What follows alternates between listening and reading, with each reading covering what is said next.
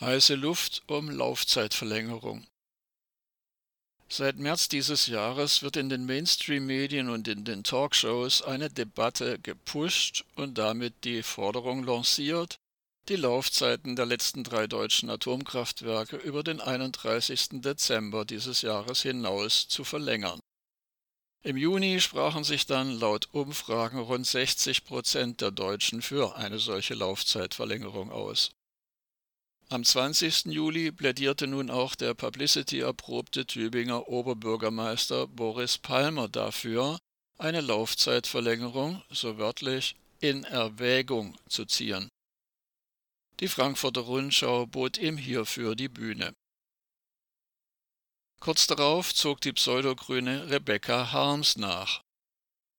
Im November 2004 hatte sich die damalige Europaabgeordnete damit hervorgetan, dass sie über die Medien der Anti-AKW-Bewegung ungefragt den Rat erteilte, den Castor-Protest im Wendland abzubrechen. Einen Tag darauf, am 21. Juli, berichtete die Süddeutsche Zeitung, dass Pseudogrüne und SPD im Münchner Stadtrat, so wörtlich, den Weg für einen längeren Betrieb des AKW Isar freimachen. Dabei handelt es sich offenbar um heiße Luft, denn das Atomgesetz kann nicht in München, sondern nur im Bundestag geändert werden.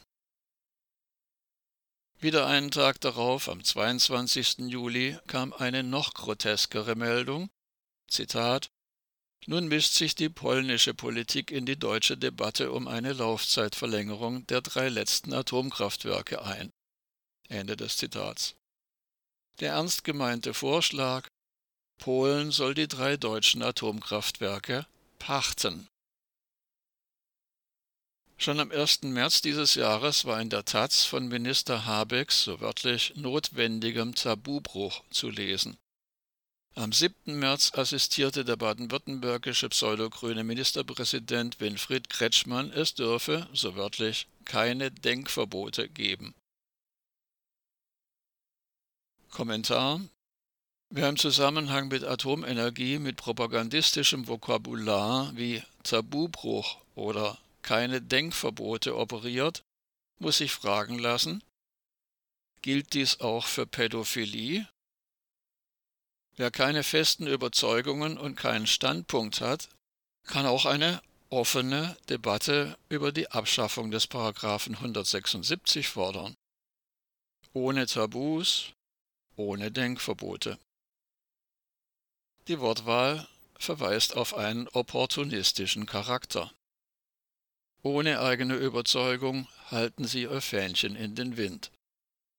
Dies kann bei Menschen nicht überraschen, die in der Vergangenheit die baden-württembergischen Atomkraftwerke als sicher bezeichneten. Hier eine unvollständige Liste der heftigsten Aufschläge in der medial inszenierten Debatte um das Thema Laufzeitverlängerung. Nummer 1. 1. März. Robert Habeck in der Taz. Überschrift Habecks notwendiger Tabubruch. Nummer 2. 3. März offener Brief von einem Dutzend Wissenschaftlerinnen und Wissenschaftler und energiewissenschaftlicher Beraterinnen und Berater. Nummer 3. 7. März. Winfried Kretschmann, Zitat, es darf keine Denkverbote geben. Nummer 4. 15. März. In der Süddeutschen Zeitung. Andreas Pinkwart hält Laufzeit bis 2029 für möglich. Nummer 5, 18. Mai. Erneut Winfried Kretschmann in den Stuttgarter Nachrichten. Zitat: Das kann natürlich sein. Nummer 6, 22. Mai.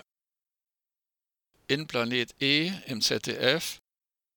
Titel Energiesicherheit in Deutschland. Comeback der Atomkraft. Eine Propagandasendung mit Gewichtung ca. 6 zu 1 pro Laufzeitverlängerung. Nummer 7. 27. Mai.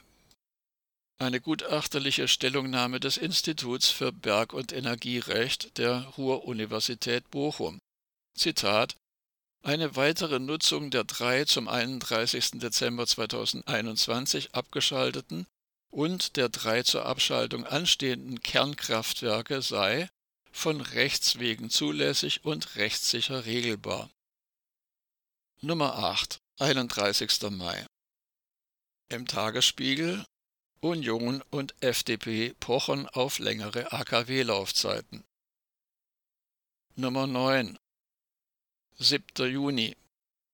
Stefan Wolf, Vorsitzender des Arbeitgeberverbandes Gesamtmetall, Zitat: Wir sollten darüber nachdenken, in neue Kernkraftwerke zu investieren. Nummer 10. 9. Juni. In der Tagesschau. Christian Lindner will eine, so wörtlich, vorurteilsfreie Debatte über Atomkraft. Nummer 11. 12. Juni die sogenannte Umweltpolitikerin Anja Weisgerber von der CSU spricht sich für den, so wörtlich, vorübergehenden Weiterbetrieb der letzten drei Atomkraftwerke aus. Ich breche die Aufzählung an dieser Stelle ab. Ab Mitte Juni ging das ja munter weiter.